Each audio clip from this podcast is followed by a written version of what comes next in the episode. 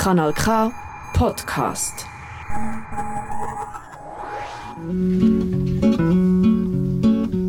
Es gibt Leute, die würden alle die Wege nie.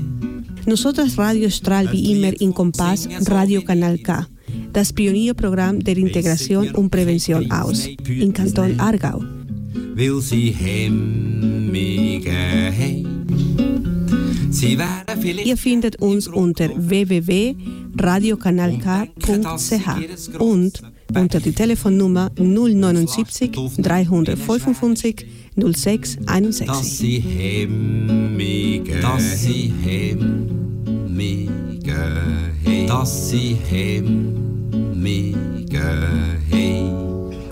de tirar la toalla se va quitando poco a poco de la araña. No ha dormido esta noche, pero no está cansada. No miró ningún espejo, pero se siente todo guapa hoy. Ella se ha puesto color en las pestañas, hoy le gusta su sonrisa. No se siente una extraña, hoy sueña lo que quiere, sin preocuparse por nada. Hoy es una mujer que se da cuenta de su alma. Hoy vas a descubrir que el mundo es hacerte daño,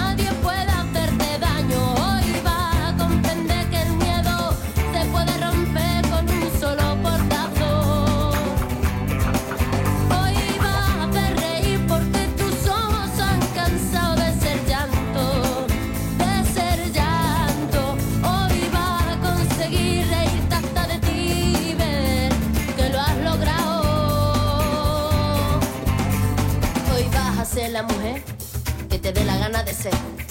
Hoy te vas a querer como nadie te ha sabido querer. Hoy vas a mirar para adelante, que para atrás ya te dolió bastante. Una mujer valiente, una mujer sonriente, mira cómo pasa. Hoy nació la mujer perfecta que esperaban a rotos sin pudores. Las reglas marcadas, hoy ha calzado tacones para hacer sonar sus pasos. Hoy sabe que su vida nunca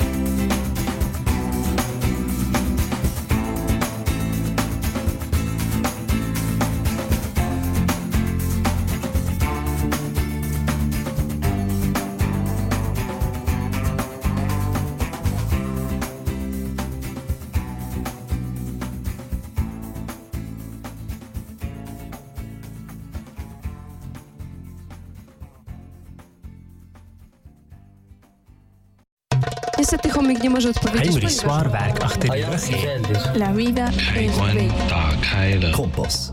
Die Schweiz redet mehr als vier Sprachen.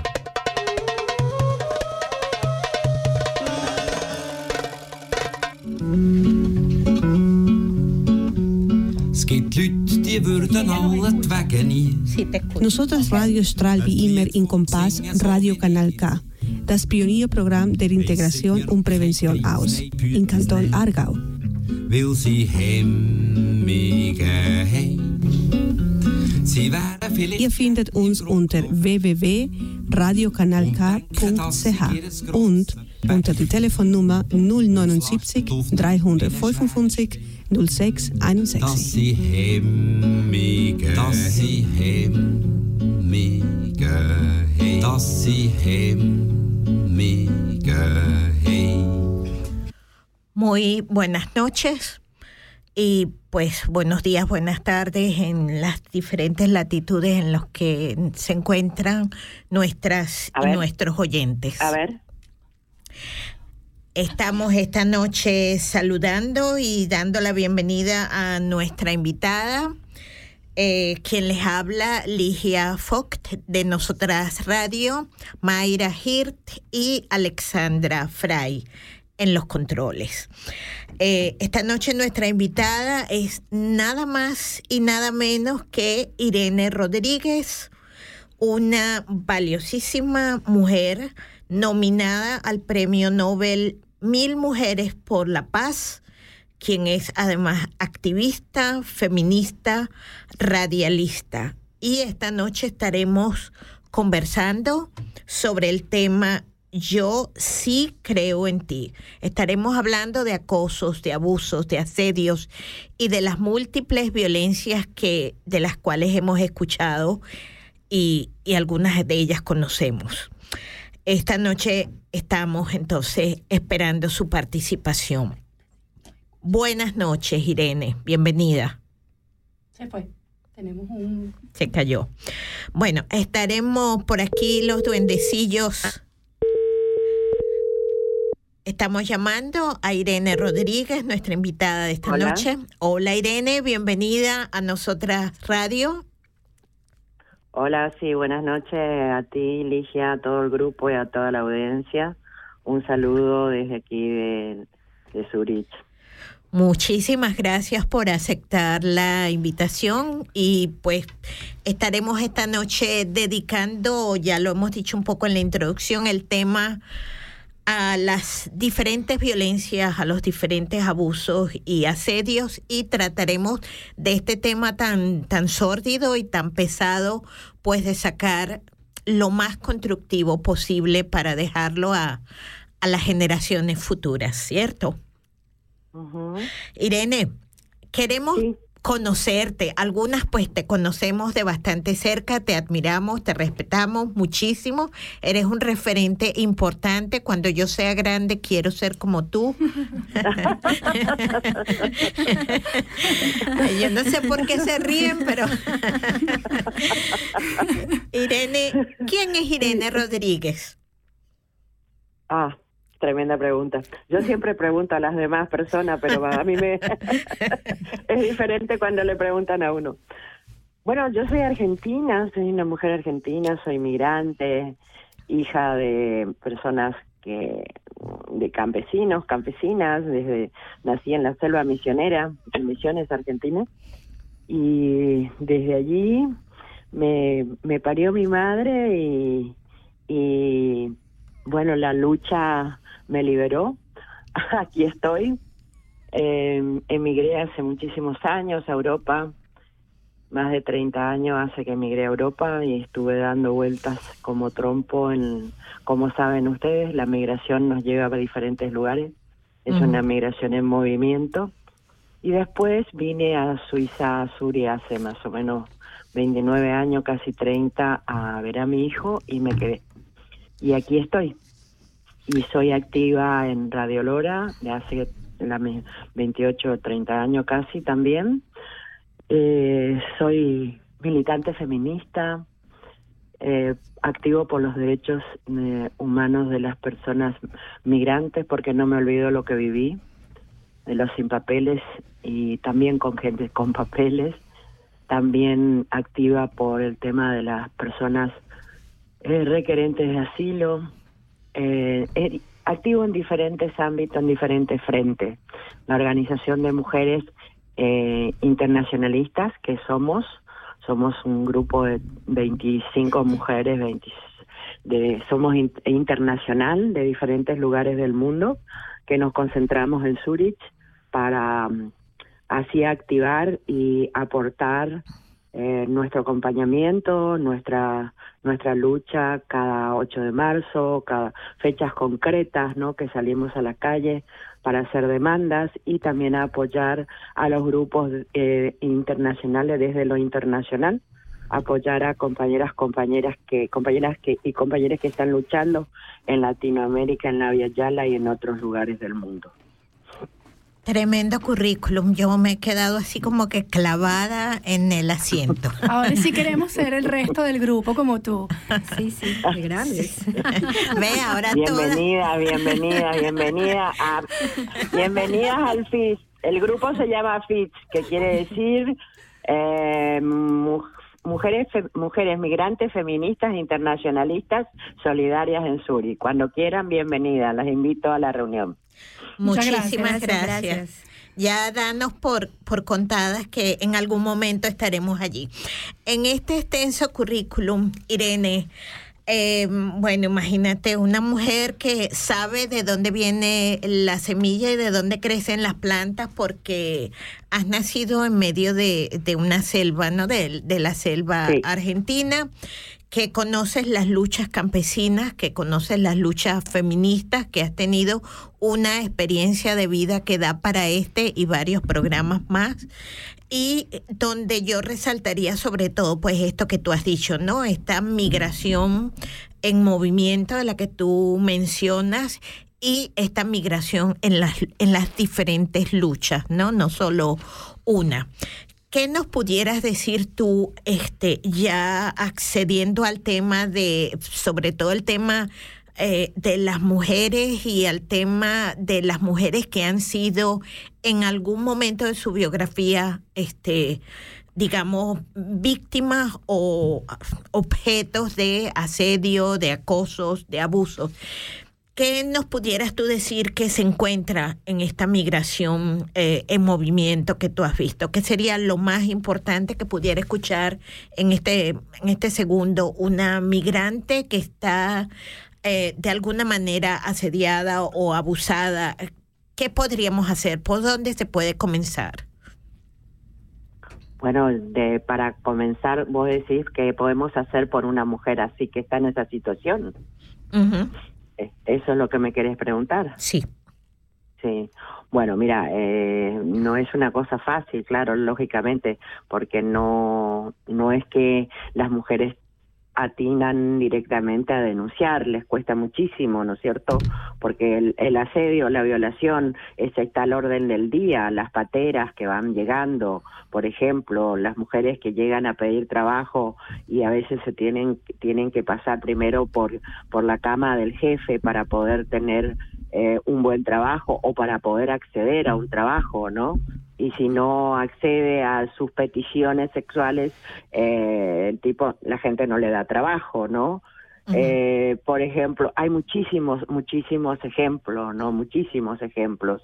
Entonces, eh, lo que yo creo, creo y sigo, soy, creo netamente de que tenemos nosotras, las que estamos organizando, las que estamos eh, visibilizando las informaciones, tenemos que hacer, dar, buscar más espacios de información, usar todas las herramientas a vida y por haber, no importa cuál, pero que sean herramientas donde uno pueda meter un, un jingle, un spot, eh, con un- una dirección, con un teléfono a donde las mujeres puedan recurrir y denunciar no lo que le está pasando, porque no hay mujeres que eh, el miedo las las entumece y no buscan soluciones, no buscan informaciones, ¿no? Porque están con miedo. Mm, sucedió hace muchos años, ahora se denuncia más porque el movimiento feminista, por suerte, en este mundo y las mujeres tomaron posición y levantan la voz y están denunciando, pero eh, anteriormente, mm, por ejemplo, en los años que yo tengo ahora, mis años ya pasé los 65, en esa época eh, no, no había forma de denunciar y si denunciabas no era creíble, ¿no? Ahora, bueno, hay un efecto más creíble, ¿no es cierto? Y aún así falta muchísimo, muchísimo por hacer.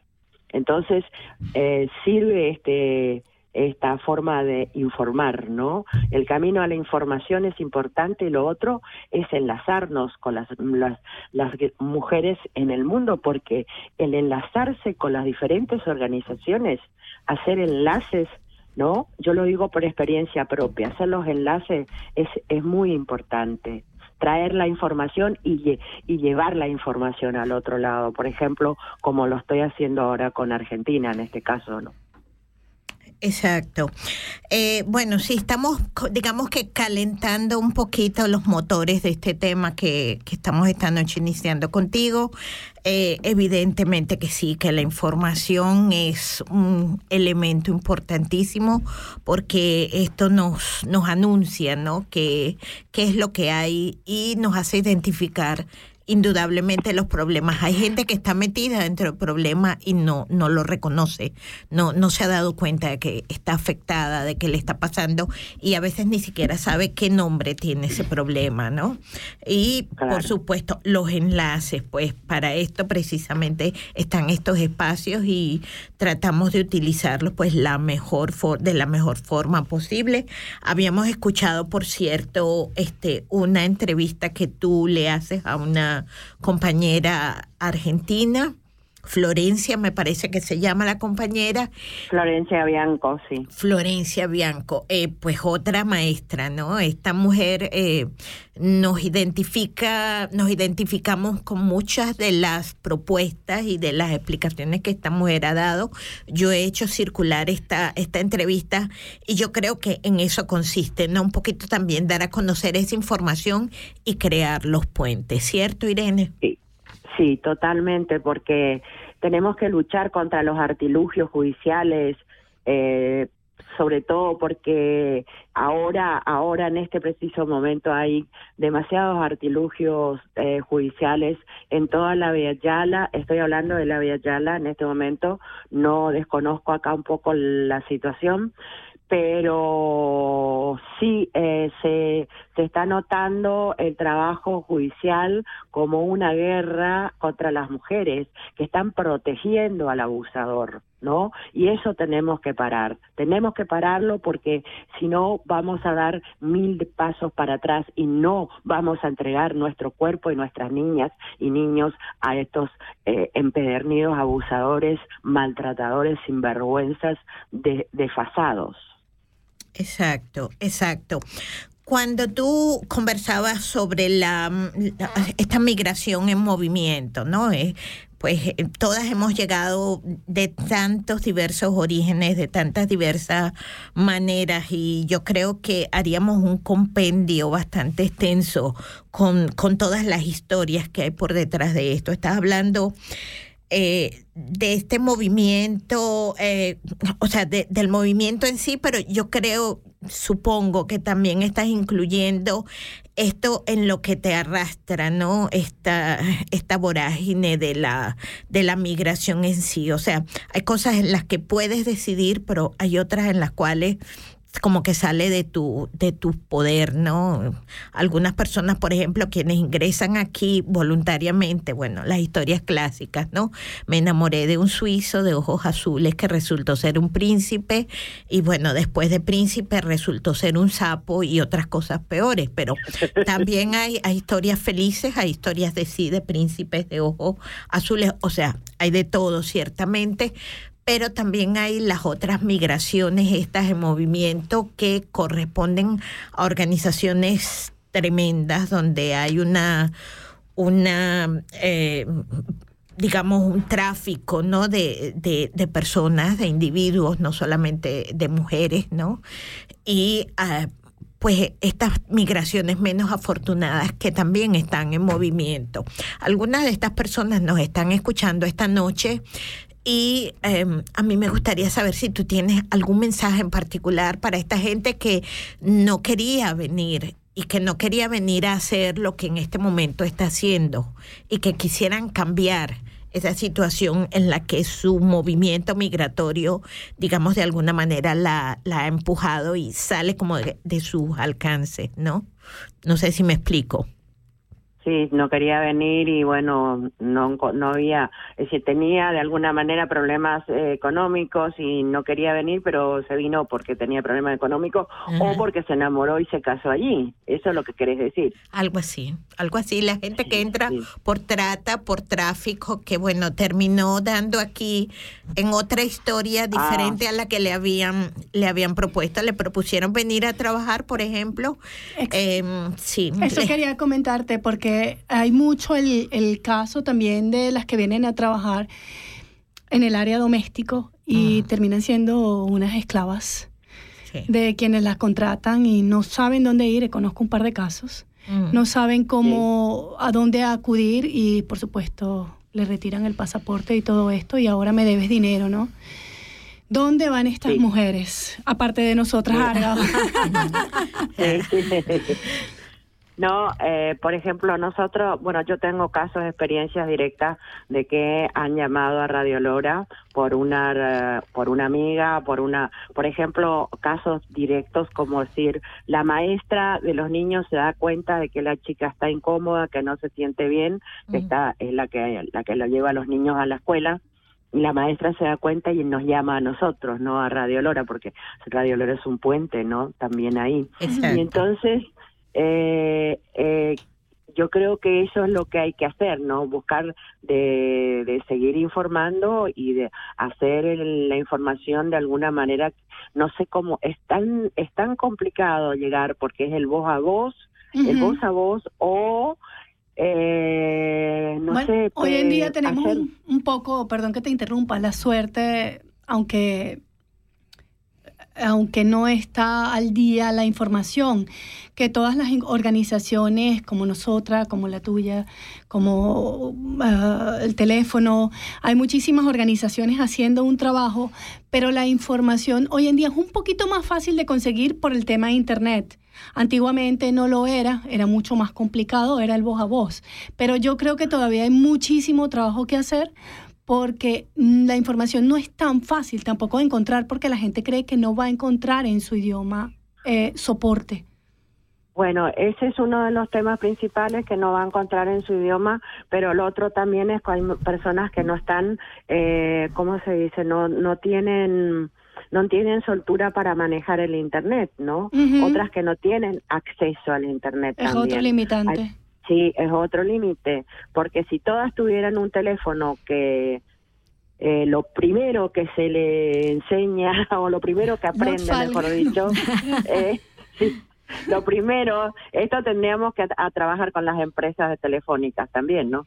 Directamente, porque realmente, eh, por ejemplo, hay un sistema que a mí me, me, me llamó siempre la atención, un sistema desde, desde trabajar con la- el tema de la violencia eh, a las mujeres y la trata, por ejemplo, a los Uber, ahora que se generó ese sistema de Uber de taxi, es increíble porque eh, la gente que pidió el Uber o, o el que pidió está mirando en el teléfono a dónde vas y a dónde te bajás, ¿no? Sí. Es como un cuidado, ¿no? Es cuidado. Ese es lo que tenemos que a tener sistemas de cuidado, cuidados y sistemas, por ejemplo, aquí en Suiza hay hay, hay organizaciones que eh, tra- trabajan con la trata, por ejemplo, el FITS es un tra- es una organización que bueno pionera del tema de la trata, ¿no? De mujeres, ¿no?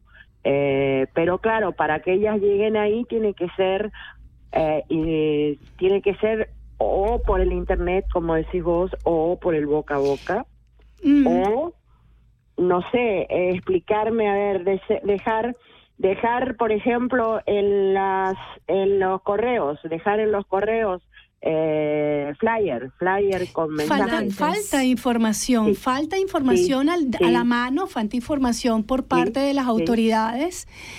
Eh, así como hablamos, no lo sé, eh, si hacemos Yo digo que el, el arma más fuerte que tenemos son los medios de comunicación y es tan simple como hacer un comercial y dar un número de teléfono o poner pancartas con números de teléfono donde acudir.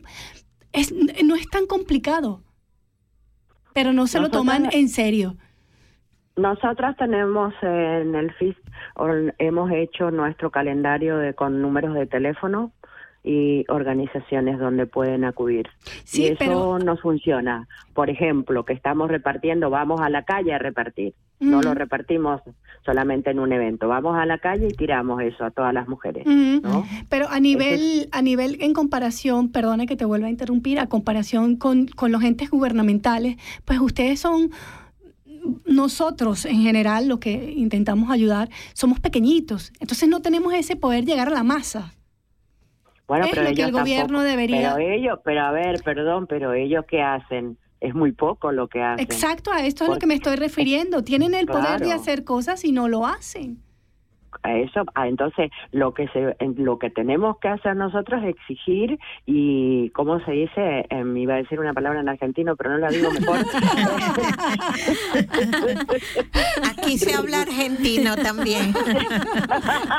Bueno, entendemos ese entendemos. idioma. romperle las escátulas como dice el italiano Romper- Sí, enviándoles cartas porque no hay que tenerle miedo, porque acá ellos no nos tienen miedo para decirnos las cosas, como sean nos las dicen, aunque la dibujen, ¿no? A las migrantes no las dicen igual. Entonces tampoco tenemos de que tenerle miedo al Estado de decirle, aunque lo dibujemos, no importa, pero le tenemos que decir que hay que exigirle no más derecho, más protección para la para las jóvenes, para las mujeres, para los niños, para las niñas, para la situación esta de, de, de las trabajadoras domésticas, ¿no? Esto pasó siempre y sigue pasando. Yo recuerdo eh, correr por por una niña de Ecuador hace muchos años que le habían quitado pasaporte, le habían sacado todo. Cuando llegó a Labanov a verme se nos desmayó se nos desmayó porque estaba Mm. totalmente agobiada, ¿no? Eso siempre pasó y sigue pasando, entonces hay que falta que falta que nosotras y nosotros tengamos más posición y por eso tenemos que unirnos, por eso tenemos que eh, juntarnos, porque es, es muy bueno juntarnos y mirar de buscar la forma de poner en la mesa un balance y decir, bueno, a ver, todas esas ideas que vienen de nosotras, juntarlas, ponerlo en la mesa y ver qué sacamos de ahí para presionar al Estado, ¿no? Porque eso es necesario. Sí, yo creo que precisamente un poco de lo que estamos intentando hacer esta noche al invitarte, Irene, además de que eres muy buena amiga, muy buena persona, muy buena compañera, que estás en todas las marchas feministas, que eres una activista nata, tú yo creo que tú naciste ya siendo activista. Eh, además de eso, pues es precisamente para crear estos nexos, ¿no? Que tanto el público del Cantón Zurich como el público del Cantón Argao, las mujeres que esta noche nos están escuchando, algunas de ellas pues objetos o sujetos de trata, y no solamente de trata para trabajos domésticos precisamente, que sepan que hay alternativas y que cuando aún no se, aún cuando no sean estos dos cantones que hemos mencionado, pues en otros cantones también hay otras alternativas y lo que hay es que este buscar esa ayuda, ¿no? De ya sea a través de la campaña boca a boca o a través de internet quienes lo manejen, pero acercándose a ciertas personas claves y a ciertas instituciones claves. Entonces, estamos hablando de que en este caso este canal es un lugar seguro, el canal de Radio Lora en el programa Mujeres, que te vamos a preguntar después de la pausa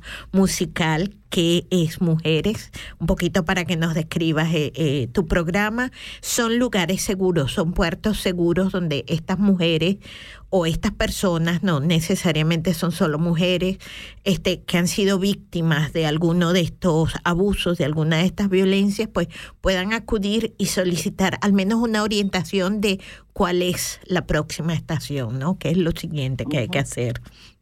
¿Te parece si nos vamos, perdón? Perfecto, sí, dije bien. Gracias. Gracias a ti. Eh, nos vamos, si tú quieres, a una pequeña pausa musical para que recobramos fuerzas un poquito. Bueno.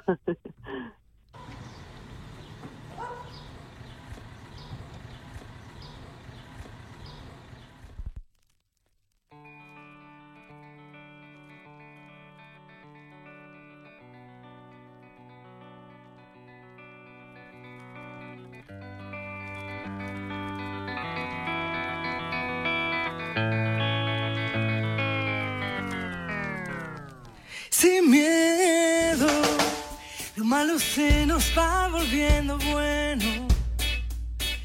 Las calles se confunden con el cielo y nos hacemos aves sobrevolando el suelo así sin miedo. Si quieres las estrellas, vuelco el cielo. No hay sueños imposibles ni tan lejos. Si somos como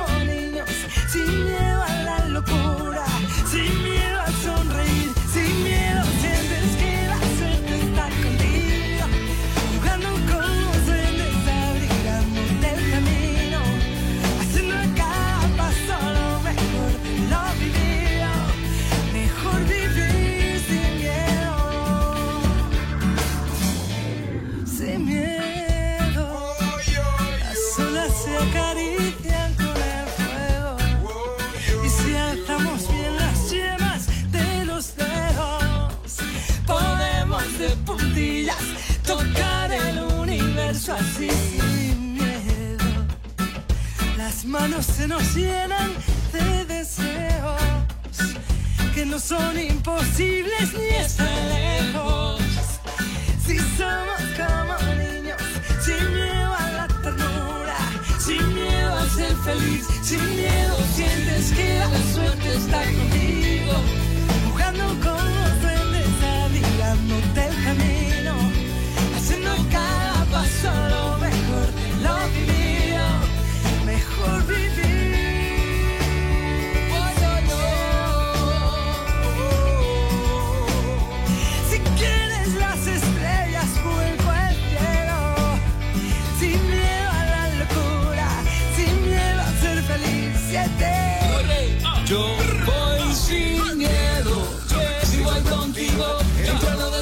desconocido y tranquilo que el miedo no me toca. Si tu amor me ropa, sin miedo a perderte, agradecido de tenerte, sin pensar en lo que venga, que el temor ya no cuenta, ya no cuenta, ya no.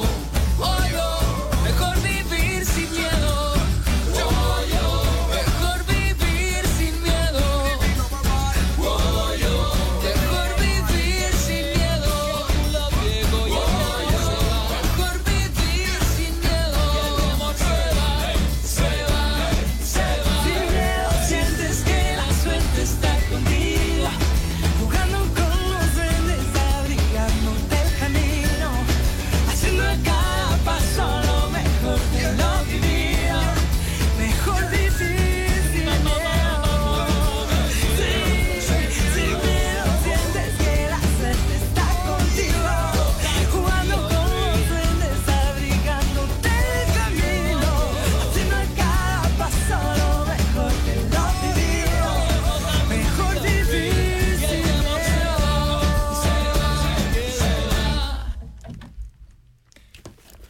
Pues aquí continuamos en Nosotras Radio, el programa pionero de la integración y de la prevención en el Cantón Argao.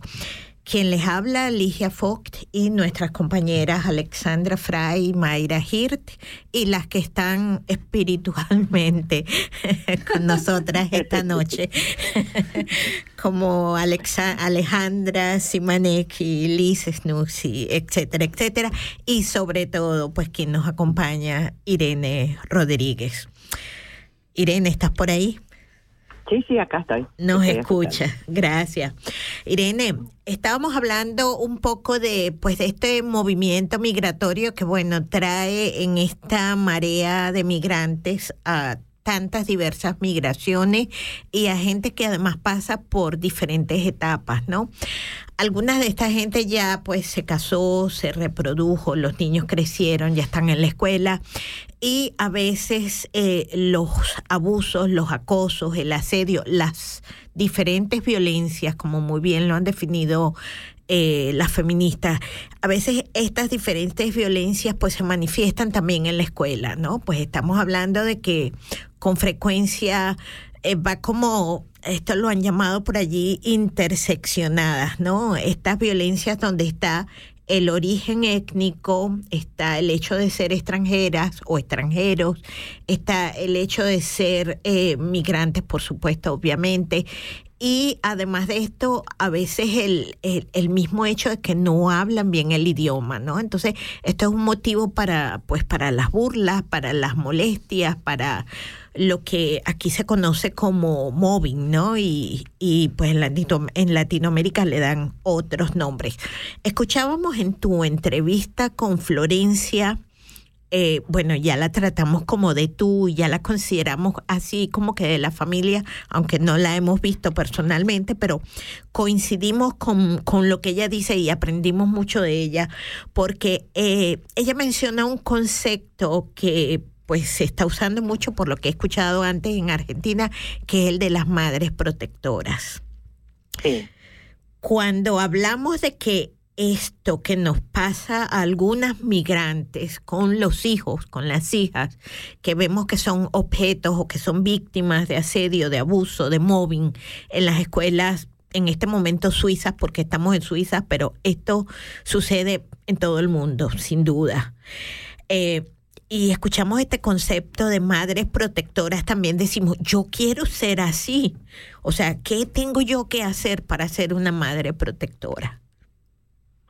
Bueno, desde la experiencia que tuve ahora llegar a Argentina, eh, estuve en Córdoba con las Madres Protectoras, para mí fue, eh, bueno, yo estoy activa con el, el movimiento de abolición al chineo. Abolición al chineo es algo parecido, pero eh, no me encontré con este nombre diferente, me quedé pensando, wow, qué interesante, quiero saber qué pasa, ¿no? Eh, La abolición al chineo lo explico rapidito, es eh, se están luchando las, las etnias, las mujeres indígenas se unieron para eh, abolir al chineo.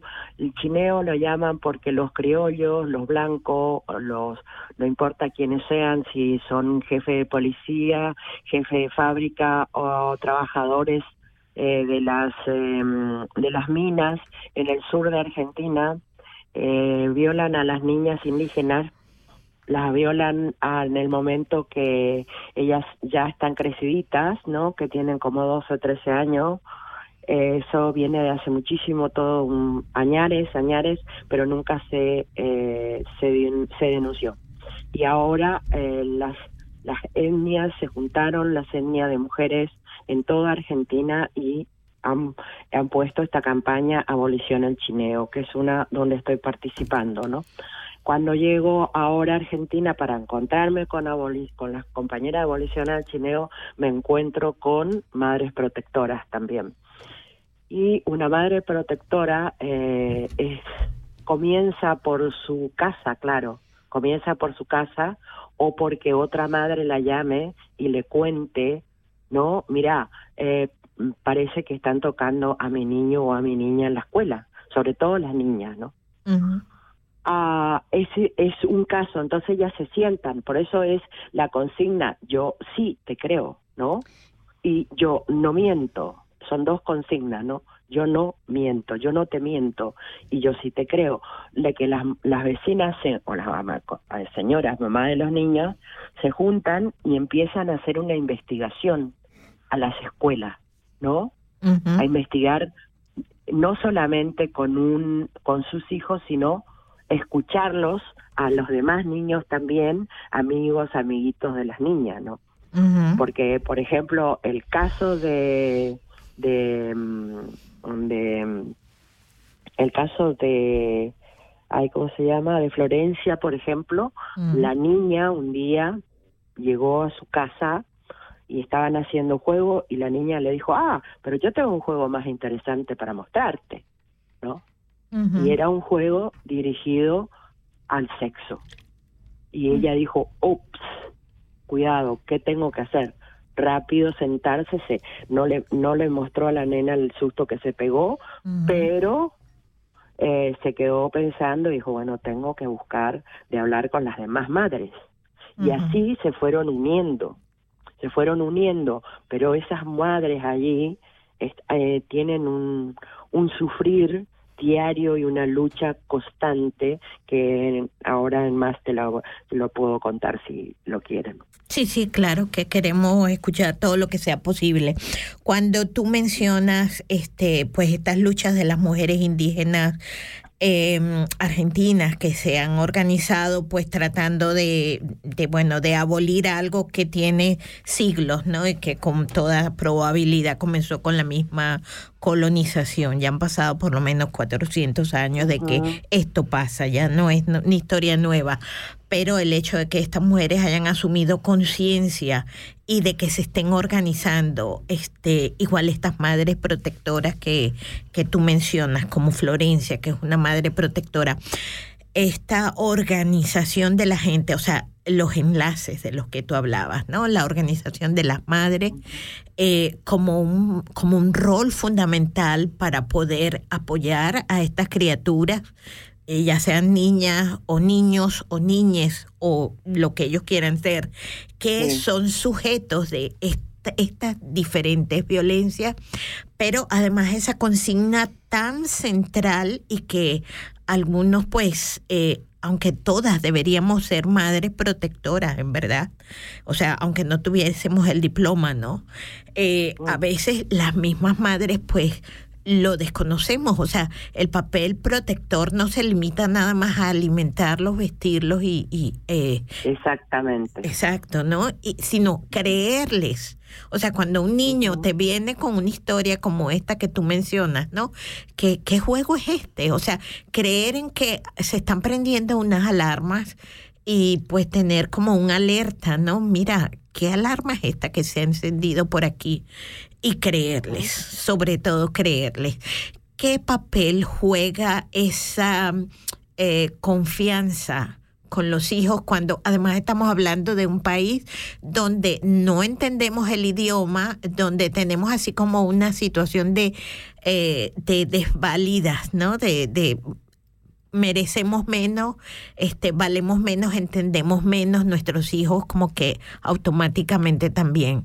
¿Qué, ¿Qué papel juega en esta situación esa campaña o esa frase tan potente? Eh, Yo creo que esa, esa frase se puede traducir al alemán y esa frase tiene que eh, dar vuelta al mundo y esa frase las madres lo van a hacer entender a los niños y a las niñas en los diferentes idiomas que, que habla, aunque sea en el idioma madre, en el idioma padre, el, en la casa es, yo creo que hay que empezar por la casa como han empezado estas mujeres, porque de otra manera, ¿cómo van a empezar? ¿No? A darse cuenta de que algo está pasando, ¿no? Y, hay ¿y niños, por serían, ejemplo, ¿cuáles serían por justamente ejemplo, los- si vos ves tu, tu hijo, vos ves tu hijo o tu hija que no quiere ir a la escuela, que está dando vuelta que no quiere ir a la escuela, entonces te pones a preguntar, ¿algo pasa? ¿Algo Son está pasando? señales. Me duele la barriga, mami, y siempre Sí, le duele la sí. barriga a la hora de... Sí, Ujú. exactamente. Pero ¿cuáles serían Eso los lo- parámetros que tú podrías, ma- ya sabes que le duele la barriga, sabes que algo pasa ahí?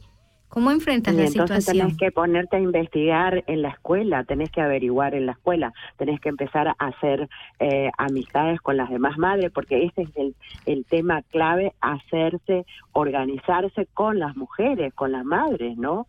En Argentina eh, se ve muy claro, las mujeres eh, llegan llegan a, a la escuela y se, se saludan, se hablan, ¿no? Y ahí viene la relación, la relación, ¿no? Eh, más la, la confianza, la confianza sobre todo de poder hablar eso y de poder eh, también Formar una red de apoyo, ¿no? Entre las mamás. formar, exacta, como formar una red de apoyo, poder llamarse, incluso hacerse talleres, buscar a alguien que sea mm, eh, que sean mujeres eh, profesionales en el tema y eh, dar talleres que les den un taller a las mujeres cómo manejar la situación en la casa con el niño y con la niña para que no sea una cosa traumática de momento y totalmente que va a ser trauma igual, pero pero que va mm, que sea menos menos doloroso, ¿me entiendes? A ver, y una pregunta, mm, porque recuerdo un caso que no lo voy a contar ahora, pero ¿qué pasa cuando tienes el indicio de que ha pasado? ¿Qué paso vas a hacer luego de saber, bueno, sí, estoy segura que a mi hijo le pasa algo o a mi hija le pasa algo en la escuela? Cuando la escuela no te apoya, por ejemplo. Cuando Eso pasa en la Argentina. Y aquí también. Hay que denunciarlos, compañeras. Hay Cuando- que denunciarlos. Eh, Es que mira, eh, aquí la campaña yo sí te creo deberían aplicársela también a las madres. Yo lo viví directamente ya hace muchos Sí. años, no quiero mencionar el tema, pero puede- puedo sí decir que lo más productivo que sacamos de esto fue crear nosotras Argao y este con esto hemos ayudado a que no vuelva a suceder. Este, cuando la misma escuela, el mismo sistema, las otras madres te ven diferente porque eres más hecho. morenita, eres más latinita o más africanita o hablas menos el idioma o o sea, eres diferente. En este caso, bueno, alguien me ha escrito por allí, ¿qué hago para organizarme si nadie me quiere y nadie me cree como madre? Lo acabo de leer ahorita, ¿no? Bueno, yo creo que eh, si eso le llegó a ustedes, me alegro muchísimo que les haya llegado eh, esa petición. Por lo menos se animó ella a pedir auxilio en algún lugar, ¿no? Aunque sea allí. Y yo creo que ahí es donde hay que arremeter y ir con todo contra esta sociedad. eh, eh, racista, ¿no? Porque eso es racismo, eso es discriminación. Lo total, es, pero ¿no es también pasa a, a la gente aquí, porque el caso que conozco es de suizos. Padre abogado, mamá ama de casa, pero un padre abogado y no pudo al punto de que la solución en el caso de esta niña, que, que este caso que conozco, pues decidieron cambiarla de escuela para la escuela del siguiente pueblo. Pero resulta que entre escuelas tenían ciertos roces y no Claro. aceptaron a la niña. ¿Qué pasó? Los padres, pues, ya desesperados, lo que decidieron fue sacarle y meterla en un privado, que no todo el mundo en este país lo puede. Te estoy hablando del caso Claro. de una pareja suiza, no te estoy hablando en el caso de una de una pareja binacional o de una pareja extranjera en su en, eh, completamente. Pasa en todos lados. Sí es el tema del racismo, puede ser, Mira, sí. yo te digo voy- que no, digo que les no. voy a contar, perdón. Tranquila. Perdón, estabas hablando. No, no, Perdón. nosotros también te interrumpimos a ti, que el tema es bastante polémico y candente. Controversial. Les voy a contar un casito. Les voy a contar un casito, un casote. Yo conozco un caso que no fue en Suiza, claro que no, pero vamos a sacar todas las, la- porque en todo el mundo está pasando, en todo el mundo sabemos que esto pasa. Claro. Y entonces creo que nosotras estamos recién sacudiendo, bueno, a ver, yo desde mi experiencia, yo tuve la experiencia propia en mi cuerpo, yo fui, eh, mm, soy una niña, fui una niña, perdón, fui una niña eh, violentada, muy violentada, y mi mamá no me creyó y mi abuela tampoco, y se los dije. Entonces tengo en mi cuerpo y en mi mente llevo la historia y es algo que nunca más se me va a borrar, no se me borra. Es algo muy traumático, uno jamás, jamás, jamás en la vida se olvida de lo que le pasó. Entonces, esto es mi lucha acérrima y les voy a contar un caso muy fuerte. Eh, una señora, una mujer, denunció 113 veces en distintas instancias. Eh, por ejemplo, la, la- creo que la denuncia inicial fue en el 2017 y pese a que esta prueba, que bueno, que ya tenía prueba, ¿no? Mm. Eh, habló con una jueza, una jueza, ¿no? Y la jueza, en vez de las juezas, mujeres, estoy hablando de las mujeres porque ya sabemos lo que son los hombres ahí en ese en ese aspecto, sobresedían al al al, al abusador, sobresedían a los al, a los abusadores y eran maestros de escuela, ¿eh? Una maestra y un maestro. Imagínense, entre ellos en esa red de pudientes, porque son tipos, porque donde, donde está el poder, aunque sea de clase media, eh, baja, eh, digamos, clase media alta, ¿no? Eh, están los cambios de abogados, los cambios de, de- de- de jueces, ¿no? Son. Esta mujer presentó, contó su historia, preguntó a abogados, abogadas, psicólogos, trabajadores sociales. Mire, 113 veces me lo contó ella, sin contar los escritos que ha leído, que, han, que, que, ha, que ha presentado, ¿no es cierto? Y esto fue en Buenos Aires, Argentina, y todavía está luchando con el caso. Se tuvo que ir de Buenos Aires al sur porque estuvo amenazada. ¿Por qué? Porque el, los profesores, o el profesor y la, la mujer, son de una escuela, como decían ustedes, de acomodados, ¿no es cierto? Mm. Y entonces, al, al tener ese, ese, ¿cómo se dice? Esa mm, alcurnia, digamos, ¿no? Estatus. Y esos Mm. conocimientos y esos contactos, es, es re difícil. Por eso es el tema de juntarnos, de que la gente que tiene esa situación, sea suiza, sea alemana, sea de donde sea, africana, tenemos que juntarnos, las madres y los padres tienen que juntarse, ¿no? Porque si se quedan, eh, si se quedan en el, en, en el, en el bueno, mira lo que nos pasó, ¿no? Eh, El ¿cómo problema es que sigue ser, no? ocurriendo a otros, porque estos que se quedan, es como, Por como, eso. como alguien que aplica la violencia o, o un abusador. Si no lo sí, sí, denuncia, sí, si no pasa nada, no importa, tú, yo puedo decir, bueno, pasó, me voy, pero va a seguir pasando a más gente si no se hace nada. Y esto sigue Claro, incurriendo en lo no hay mismo. que desconocer, no hay que desconocer los hechos, hay que buscar los derechos como sea, local, internacional, hay que buscar eh, esta eh, esta materia de, de que las inf- estas infancias de eh, abusos de infancia eh, tiene se tiene que terminar basta porque antes no podíamos denunciar no podíamos decir nada no podíamos hablar ni siquiera por ejemplo en las escuelas que antes te pegaban un, un, puntazo en la cabeza. No. Pero eh, eh, hoy en día sigue sucediendo. Yo, yo he visto un caso muy cercano en los últimos meses, donde las chicas Sí. denunciaron, dijeron que tal compañero les tocaba partes de sus cuerpos, que, que no estaban cómodas con tal persona, y el colegio no hizo nada. Y, y No, estoy no, hablando aquí en Suiza, que- actualizado. Y hay otra cosa, hay otra cosa, compañera, que es importante. Las calles son nuestras y tenemos que movilizar las calles. Tenemos que- porque eso lo vengo trayendo ahora fresquito de Argentina. Estas mujeres, las madres protectoras, salen pero así, cada dos semanas a la calle. Dos semanas están en la calle, aunque sean pocas, allí van. Miren, miren lo que les voy a decir, esta es la experiencia que traigo fresquita ahora. Eh, se, se paran enfrente de la policía, enfrente del, del Ministerio de Salud, frente del Ministerio de la Niñez, eh, frente de- del gobierno, no les importa.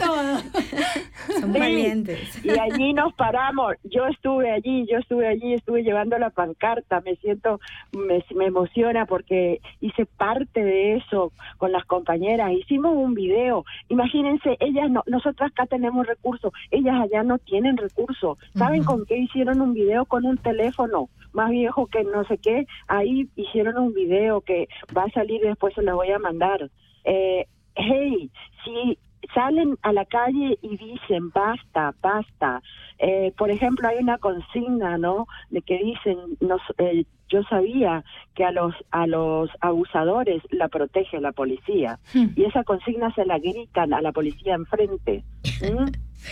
Entonces, eh, eso nos falta a nosotras acá. A nosotras creo que nos falta ese empuje de movilizarnos, aunque sea que hagamos plantones, que seamos Ujú, 10, no importa, por ahí empezamos, por ahí empecemos, ¿no?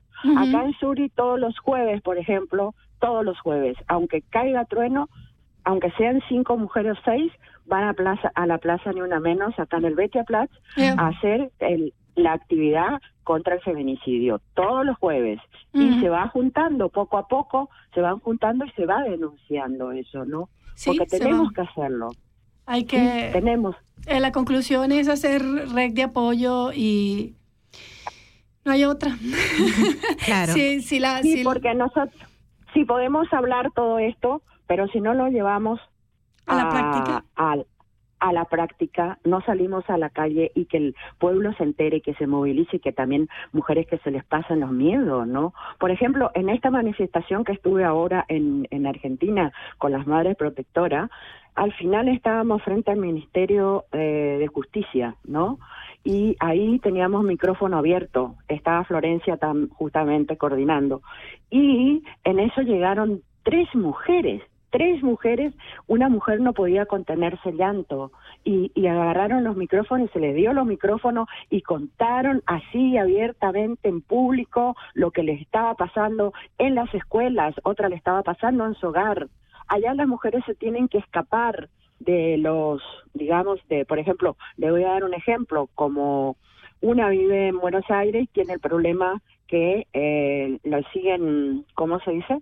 Le dan el eh, el derecho al al, acusa, al abusador o a la abusadora, porque hay mujeres también que están tra transan en eso, en las escuelas y en diferentes Y- lugares. Irene, una pregunta. ¿Tú crees que esto es un fenómeno? Porque últimamente escuchamos mucho más que se refieren a mujeres abusadoras.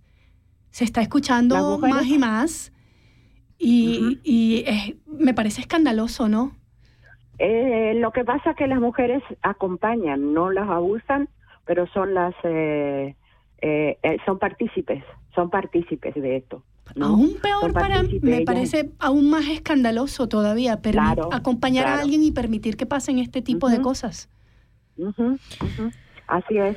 Eh. Entonces, eh, las mujeres, por ejemplo, en Argentina, y eso eso llegaría a pasar acá si nosotras nos movilizamos. Acá hay casas de acogida, en Argentina no hay casas de acogida. Y las mujeres se, se están a, a, a- ¿cómo se dice? Están Organizando. protegiendo entre ellas, Mm. entre ellas. Yo presencié un caso de una chica que era de el sur de Argentina, muy lejos, en la Patagonia, por allá. Ella venía escapándose y se llegó hasta Córdoba. Son, Wow. no sé, tres mil kilómetros, más o menos. Se venía escapando de allá porque el, el, hombre, el abusador, le quería secuestrar el otro niño y le había denunciado a ella por violenta porque no lo dejaba ver al niño. Y le andaba buscando para secuestrarle y estaba amenazada de muerte. Y la justicia no hace nada. Hay una dictadura de justicia. Ahora los jueces son los justicieros, los jueces, los jueces y las jueces son, son la trama que como dije yo antes, ¿no? Son los artilugios de la de judiciales que hay, ¿no? Y entonces que también hay que pelear contra eso, contra eso también hay que pelear. No sé acá cómo va a ser para nosotras y nosotros, ¿no? Y Eh. nosotros, pero eh, no sé, pero te- eh, no vamos a morir en el intento, hay que hacerlo, hay que empezar y hay que hacerlo. Claro.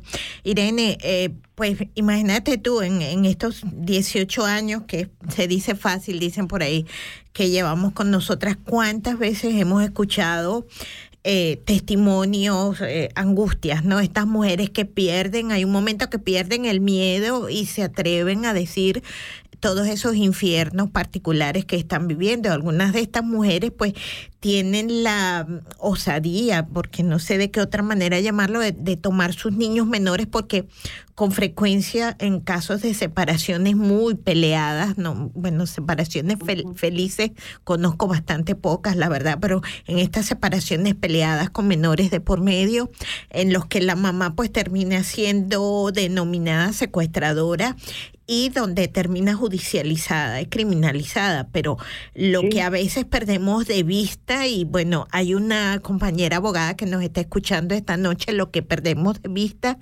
es que las autoridades a veces permiten en los regímenes esto de, de- en el régimen de visitas lo he dicho mal, disculpa, en el régimen de visitas pues permiten que el niño que ha sido abusado, que ha sido agredido, o la niña o el niño o lo que sea que ha sido agredido por el papá, por su padre, con frecuencia su padre biológico, que este niño vaya con él el fin de semana o que esta persona, esta, esta criatura vaya con su padre de vacaciones porque le toca, le corresponde que vaya. Entonces, cuando estamos hablando de situaciones como esta y la mujer decide, pues, digamos, tomar justicia por su propia mano. Claro, estamos hablando de que acosos, abusos, asedios, eh, mobbing. Esto no es un problema exclusivo de Suiza ni de Argentina. Pareciera que solo hablamos de estos dos lugares, ¿no? Es desgraciadamente no, no. es internacional y por eso la importancia de, como tú dices, bueno, en primer lugar, de la conciencia a través de la información, eh, la movilización, la creación de redes, por supuesto, hay que tomar las calles en todo el buen sentido de la palabra. Bueno, haremos como, ¿cómo se llama la niña sueca? Como Eh, Greta como Thunberg. Greta, ¿no? Con una Como pancarta solita, exacto. Bueno, Sentadas seremos las. Gretas eh, ya pues de no solamente del ecofeminismo, sino de esta campaña de Yo sí te creo, porque a veces también las madres creemos más en el sistema, creemos más, bueno, si la maestra dijo, yo recuerdo de mi infancia recientemente, que todas se ríen, no entiendo por qué. Las maestras en aquella Igual que la mía, igual que la mía. Bastante reciente. Niña millennium, ¿no? La- lo que no se, lo que no se explica No me voy a quedar atrás, compañera. ¿Por qué nos acordamos todavía No lo sé, pero en mi época, pues, si la maestra decía, era así como que la palabra máxima, ¿no? Suprema. Y si la maestra decía que te portabas mal, la que le esperaba a los niños en la casa, pues era peor. Una Claro. mujer por allí me escribía algo que quiero leer y esto es más o menos, es de alguien de una generación menos que tío Irene. Así que imagínate, imagínate tú, pues no es tan gracioso lo que escribe. Esta mujer habla de, de, pues, de sus navidades que no fueron unas navidades exactamente fáciles, ¿no? Y ella dice que a todo el INRI de lo que le ha pasado se le suma que le han encontrado una cicatriz en la séptima vértebra. Esto a mí me ha dado hoy, pero profundo. En la séptima vértebra le han encontrado una cicatriz causada por un golpe o paliza que su madre le ha dado cuando tendría uno o dos años, porque la cicatriz que le han encontrado, bueno, ahora con todas estas cosas avanzadas de la ciencia, sí, exacto, modernas, este, han identificado, ¿no? Que ha podido estar en el desarrollo evolutivo de, de sus huesitos de una niña cuando era uno o dos años. Imagínate tú, cuatro o cinco décadas después, esto aparece. Ella dice que, bueno, imagínate tú, ¿no? Que, que navidades después que hacen un hallazgo como esto. Esta es una mujer con una historia bastante especial, una mujer súper valiosa también como muchas de las que conocemos este y que y que tiene esa violencia pero que además es una violencia que provenía de su propia mamá pues Entonces, eh, esto te Claro. duele como que doble no ¿Qué, qué experiencias habrá vivido esta madre que reprodujo esas violencias en este caso física pero yo me atrevería a saber que sin, sin saberlo que hay ah, otras violencias por detrás no Yo que no quiero irme de la rama, quiero asentar algo sobre lo que vos dijiste. Estabas diciendo antes que eh, dentro de esta mm, de estas peticiones que tenemos que hacer, vos hablaste de una pancarta, ¿no? De si yo sí te creo y después también está la consigna yo no miento. Eh, y a- agregar, por ejemplo, necesitamos que la justicia proteja nuestras infancias y deje de defender a los abusadores. Así. buena Esto consistencia tiene que ser, sí. Necesitamos que la justicia proteja nuestras infancias y que deje de defender a los abusadores, porque tienen que tomar conciencia que están a- a protegiendo a los abusadores, tanto eh, eh, en, en las diferentes instituciones, ¿no? Como escuela, como universidades, como como policía, como Estado.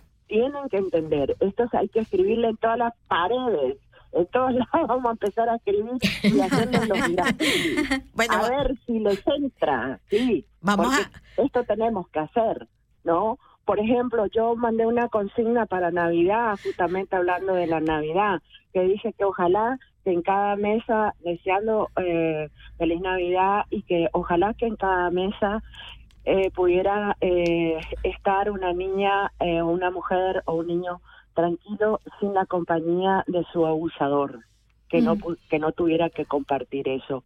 Claro que pedí demasiado porque es muy difícil, ¿no? Pero sí, ojalá, ojalá que no tengan que comer y sentarse a comer con el abusador al lado, porque a mí me pasó por muchos años. Y eso es tremendo, tener que verle la cara todos los días y estar y hablar y tener que agachar la cabeza y no decir nada. Eso se tiene que acabar, se tiene que terminar. Tenemos que eliminar eso, tenemos que abolir porque ah, ah, somos nosotras las que vamos a hacer porque si no nadie va a hacer eso, nadie se va a movilizar, son las madres, las madres, las mujeres las que van a levantar su voz.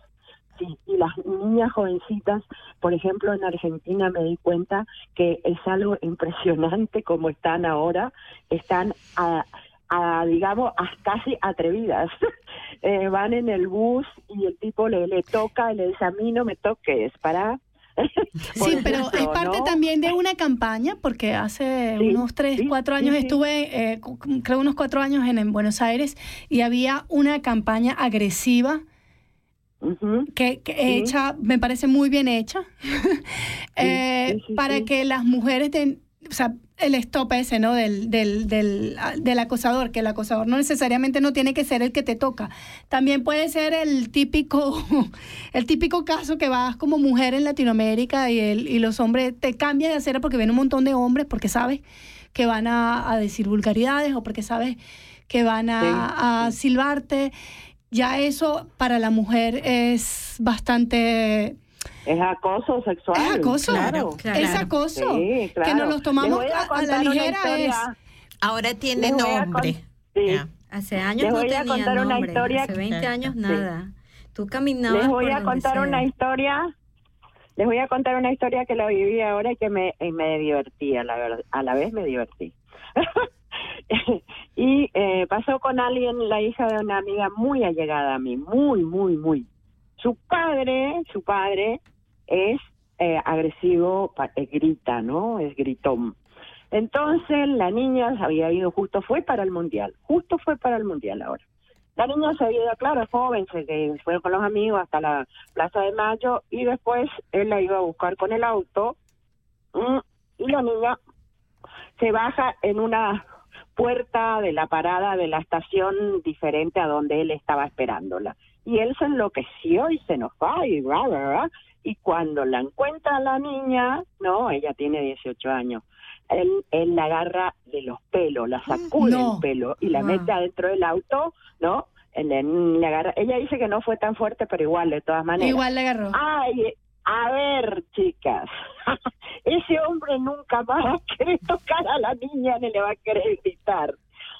Quedó como loco para perder, como loco que perdió el vuelto, porque se le vino la juventud que estaba ahí, que no la conocían a la niña y le decían, ese quién es, quién es, quién es ese tipo flaca, vení acá que te llevamos nosotros, vení, a ver, y lo, lo querían bajar del auto. Bueno, más ganas en público al menos no le queda. Bueno, Mm, esperemos que en Nunca privado más. tampoco. Exacto. Claro. No, no, claro. no, por supuesto, esperemos que en privado tampoco, pero ella decía que que no, que yo le pregunté a ella, le, le pregunté si no, me dijo, él él tiene la forma de ser gritón, pero nunca me había agarrado Perdió los nervios. Perdió los pelos, dice, papeles, ¿no? pero igual, claro. Sí, sí. pero refiriendo- bueno, vino la policía y todo, así que ya está fichado. En Argentina el pueblo está tomando conciencia y cuidado con tocarle a alguien en la calle. Por eso ese, sí, porque eh, lo sé porque mis, her- mis hermanos, uno de mis hermanos vive allí y dice que es bastante delicado. Pero por eso, insisto, es producto de esta campaña que no sé quién la organizó. Supongo que es parte del ministerio este famoso de las mujeres. De la mujer. No lo sé, hablo, hablo sin, sin base.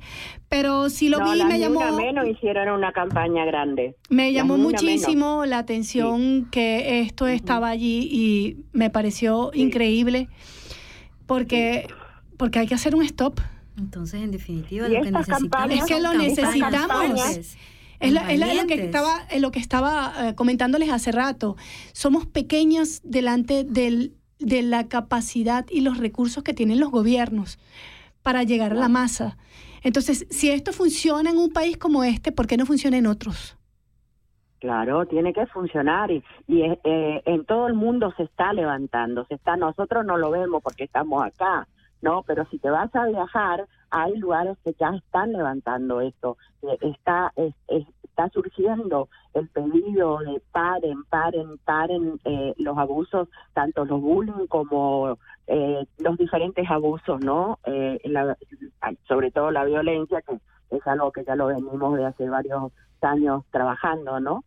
Eh, pero yo considero de que eh, tenemos que tener más, enredarnos más con las con las otras organizaciones que ya están haciendo. Mm, quizás no, no conocemos muchas, con las que conozcamos. ¿no? Sumarnos. Busquemos organizaciones en España, busquemos organizaciones Y en hay Italia. montones. Hagamos, hagamos una piña y, y, y, y no. Porque eso yo creo que llevar la voz a la calle, gritar y, de, y decirles y escribirle, empapelarle, decirle que paren, que, que, que la justicia, porque la justicia es corrupta con, con, con las mujeres.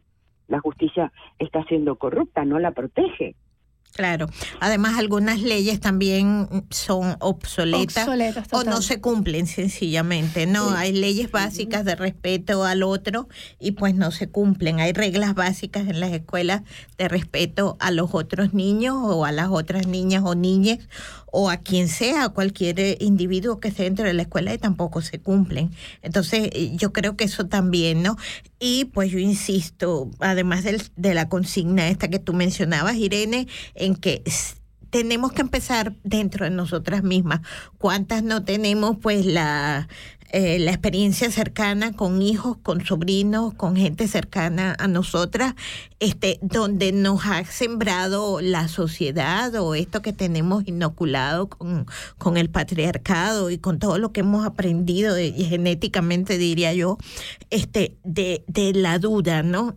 ¿Qué estaría haciendo esta que le pasó aquello? ¿En qué andaría este niño que le hicieron lo otro? O sea, si los niños nos dicen como madres, como padres, como tías, este, amigas, vecinas, mira, está pasando tal cosa. Si vemos esas manifestaciones de que hay algo extraño, de que eh, la intuición nos indica casi todo. Eh, pues tomemos conciencia de eso y creamos, o sea, hay otras verdades que no son solamente nuestras verdades, ¿no? No son solamente la verdad en la que fuimos criadas. Esas épocas ya están pasando. Qué maravilla que la juventud hoy tiene conciencia. Esta noche yo estoy viéndole la cara a Alejandra, Alexandra, y estoy pensando en que sus niñas nos están escuchando.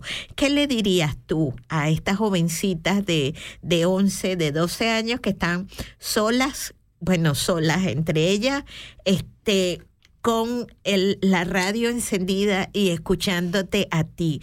¿Qué mensaje le dirías tú a estas niñas cuando sí les creemos, sí creemos en ellas y sí creemos en que tienen que estar preparadas para lo que venga?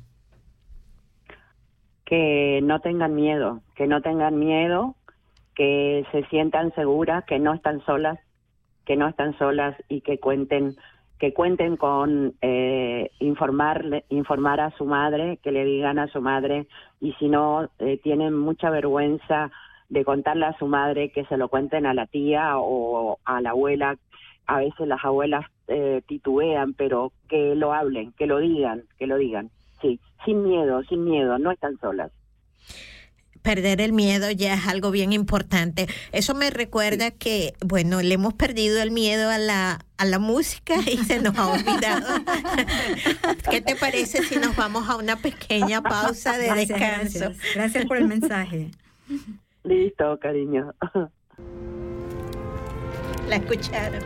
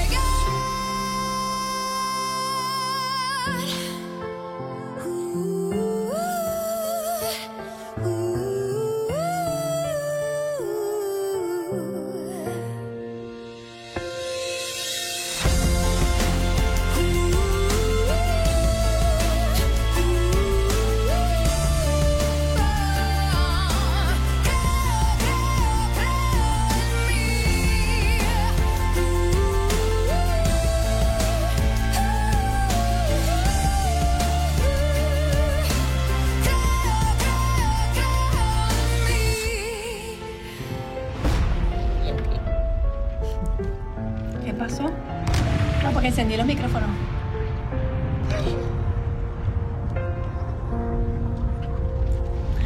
Pues aquí estamos muy empoderadas, casi que hablando a, a los destiempos. Irene, no sé si estamos por allí. Estas mujeres están indetenibles, pues ya no solo le creemos a nuestras niñas, a nuestros niños, a nuestras eh, criaturas de cualquiera que sea su, su género, sino que además esta canción pues nos está, nos está hablando de la propuesta de creer en nosotras mismas. Yo creo que esa primera propuesta es muy importante. Estoy agradecidísima, Irene, del mensaje que le has mandado a las niñas de nuestra compañera Alexandra y con ella a todas las otras niñas este, que te están escuchando. Pensábamos aquí, reflexionamos un poco, Irene, sobre los días nefastos y, lúgubres de la cuarentena, ¿no? Cuando estos casi dos años que pasamos prácticamente encerrados, este, para algunas personas, fíjate tú que tenemos muchísimos, pero innumerables casos. Yo conozco a un director de escuela que es un compañero de, de la política. Este, esta persona me decía en alguna oportunidad que la cantidad de niños y de niñas que estaban sometidos a una mm, presión insostenible dentro de sus propias casas, porque la escuela significa o los deportes o los hobbies y tal, el momento en el que salen y bueno, se despegan de su agresor y dejan de ser vulnerables y de estar tan expuestos, pero cuando tuvimos que estar todos encerraditos y quédate en la casa y no salgas, pues para los que tenemos situaciones de vida cómodas, agradables, normales, dentro de lo que se llama normalidad estándar, ¿no? Pero para algunas personas, para algunas mujeres y sobre todo para estas criaturas, significó una tortura. eh, bueno, estaban sumamente expuestos las 24 horas a esta situación. Es que, claro, fue la, la parte eh, carcelaria interna, ¿no? De ellos, porque se, se- eh, fue una, una, una prisión, porque si fue una prisión para las mujeres que fueron maltratadas o asesinadas eh, eh, la, en la violencia intrafamiliar, que eso se propició y se aumentó muchísimo en, en el- los años de en los momentos de pandemia. Imagínate en el factor del- de, la de las criaturas, ¿no? Lo que lo que pudo llegar a ser para ellos no nos queremos ni imaginar, ¿no? Porque no había como una escapatoria, la, la alerta era 24 horas, ¿no es cierto? Claro. Entonces, cómo, cómo se vivió, cómo esto, y bueno, ahí es donde también el trabajo tendría que ser también con la mamá, ¿no? Porque la mamá de repente tendría que ver esa situación y bueno, tomar la posición de, de buscar un psicólogo, una psicóloga, ¿no? Una, yo, bueno, yo opto por la psicóloga, sobre todo a veces por la sensibilidad con las niñas, ¿no? Los niños, no sé Claro, claro. eh, para ver eh, vida, dar vida o recompensas a los niños, a las niñas sobre lo que han vivido en ese momento, porque es una procesión interna. Claro, hay situaciones que lógicamente, como tú has mencionado um, en algún momento, pues que son irrecuperables, son esas memorias fijas que, que podrás tener todas las terapias este, que existan y sin embargo hay un, hay un factor de, de, de pena tan profundo, de dolor tan profundo que yo me puedo imaginar que es incurable, ¿no? Pero hay otras cosas que sí se pueden, este, mejorar, que sí se pueden reparar, el término reparaciones del cual hablaba la compañera Florencia, ¿no? Este, y que sí se pueden transformar un poquito, transformar ese dolor Sí, en claro cosas sí, más sí. productivas, ¿no? Los niños que han sido Claro, víctimas de acoso en sus escuelas. Sí, porque Y- lo que pasa es que las, las personas que son agresivas con los más débiles, ¿no? Eh, les, les siembran un terror, un miedo, ¿no? Eh, y los niños y las niñas eh, tienen, no hablan, no hablan, no sé, yo lo tengo por mi propia experiencia, eh, no, no pude nunca analizar por qué eh, no hablaba, no, no, no, no, no, no, nunca me pude explicar, ¿no? Eh, hasta que un día llegó, que ya tenía seis, siete años, entonces sí dije a mi madre, le dije, mira, eh, este hombre me puso tal cosa en mi cuerpo, ¿no? Pero eh, costó creo que muchísimo y que lo dije quizás de, porque me dolía o porque estaba mal, pero no porque, no sé, los niños se, se lo tragan por dentro. Entonces es muy importante el acompañamiento de la madre, ¿no? El acompañamiento también profesional. Claro, Para ambas partes, para la madre, para el niño. Claro. Sí, también, también. Y, y cuando hablamos, por ejemplo, de la, del, del papel, aunque no seas oficialmente una madre protectora, pero el papel protector tan importante que tenemos las madres, pues, o sea, que no veamos para otro lado, que observemos que están pasando cosas ante, ante nuestros propios ojos y a veces no las reconocemos o nos hacemos las las que no las reconocemos. Eh, por ejemplo, el, este ejemplo típico de la, valga la redundancia, de mamá no voy a la escuela porque me duele la barriguita, ¿no? La pancita, la... Ya. Eh, ¿Qué está pasando? O sea, algo, algo no está bien en la escuela porque para otras cosas no le duele la barriga. Entonces, no es que la criatura es sinvergüenza y sí lo que quiere es jugar y salir con los amiguitos a pasear. Yo creo, yo creo que, perdón, yo creo que ahí también tenemos que las madres, no sé, yo ya no tengo niños pequeños ni niñas pequeñas, pero yo creo que también las madres eh, ya en esta altura tenemos que proporcionar información sobre educación sexual en la casa desde eh, diferentes formas. ¿No? no directo, no, no, eso por supuesto que no, pero de alguna manera ir, ir proporcionando la información sobre educación sexual, sobre el, el respeto de derechos sexuales, ¿no?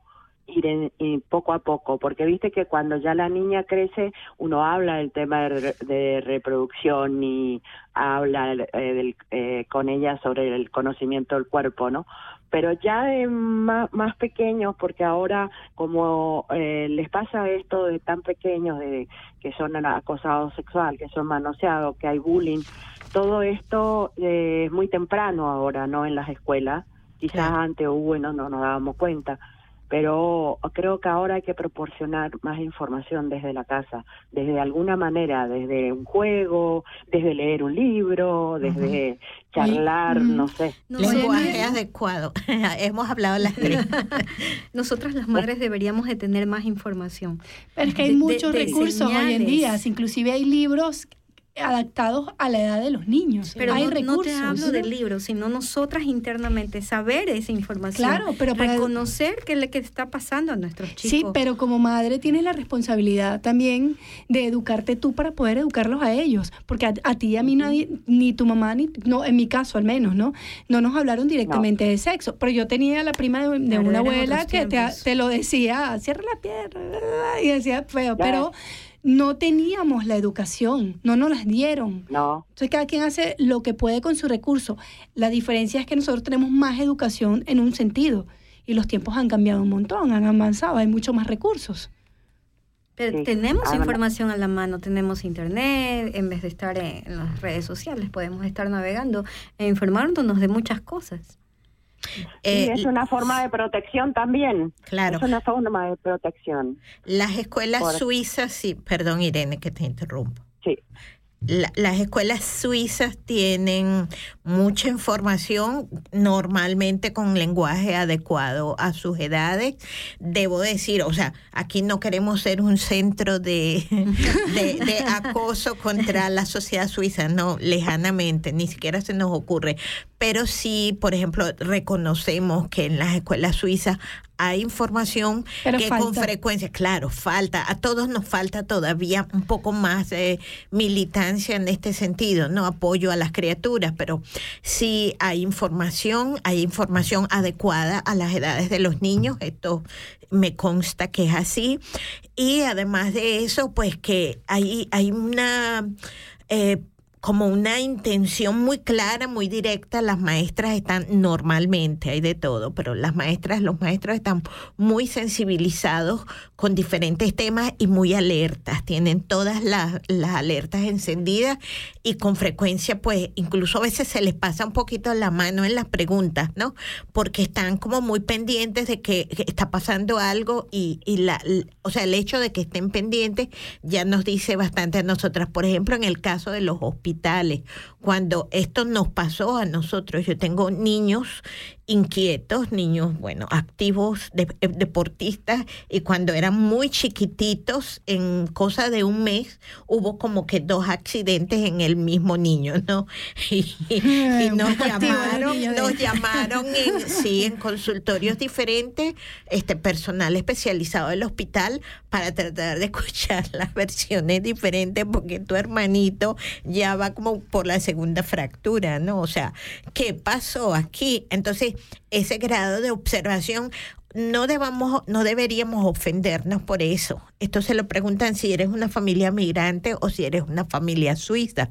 O sea, sí hay alertas encendidas porque hay gente que maltrata a sus hijos este, de muchas maneras diferentes y también físicamente y ya pues está, están prendidas esas alertas.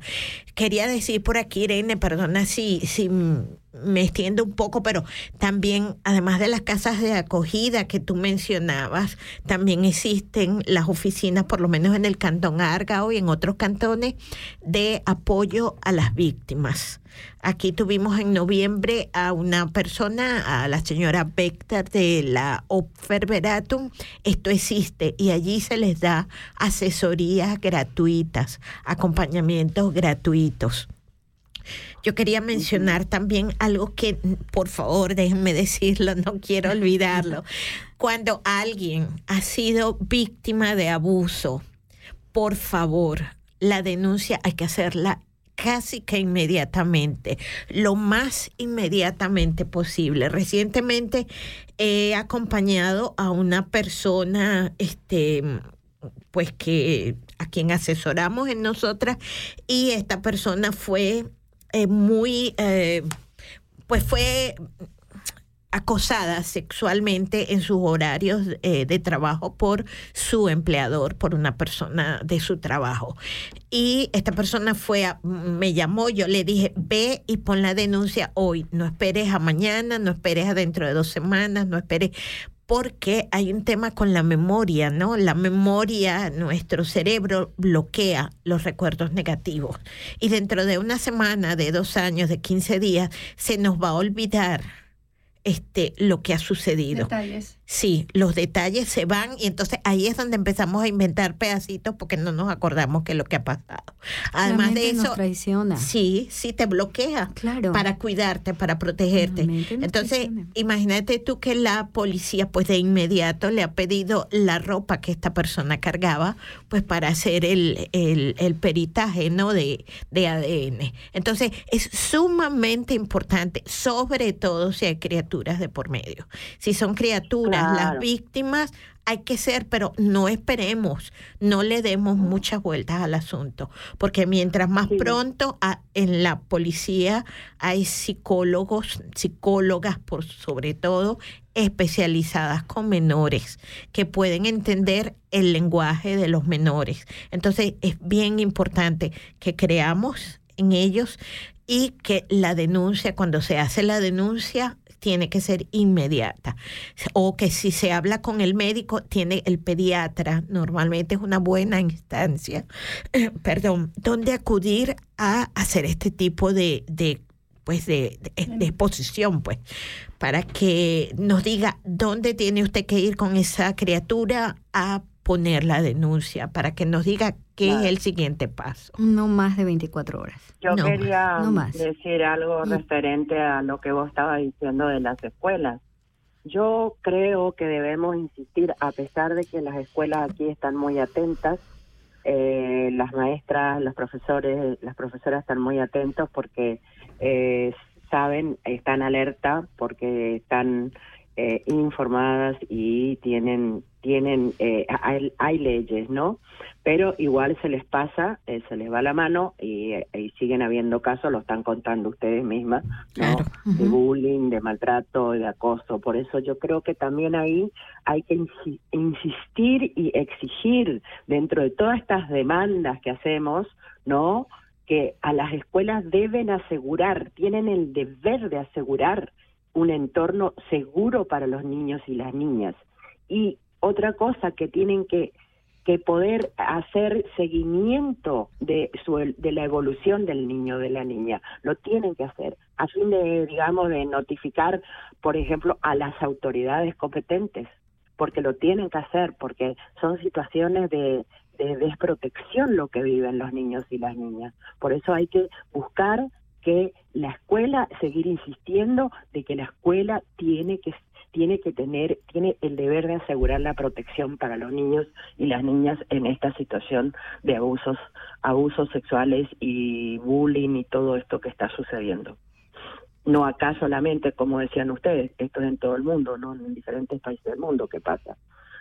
Claro. pero estamos acá y, y hablamos de lo que está pasando aquí en este momento no Exacto, es, lo- es la realidad inmediata que tenemos, pero pues estamos conscientes de que es un tema internacional, no es exclusivo de, Sí, de sí, estos sí. o de aquellos o de nosotras, ¿no? Lo que sí es exclusivo nuestro es que no descuidemos la posibilidad que nos está ofreciendo la información y que cada una de nosotras individualmente busquemos, como decías tú, Alexandra, todo lo que hay por allí, hay fuentes seguras donde podemos recibir primero un poco de información como, como madres, ¿no? Para saber cómo apoyar a nuestros hijos, porque si no estamos Claro, perdidas. claro, interesarse, interesarse por el día a día, presentarle, prestarles atención, escucharles, escucharlas, no conocer a sus amigos, a sus amigas, a la gente con que se relacionan también, ¿no?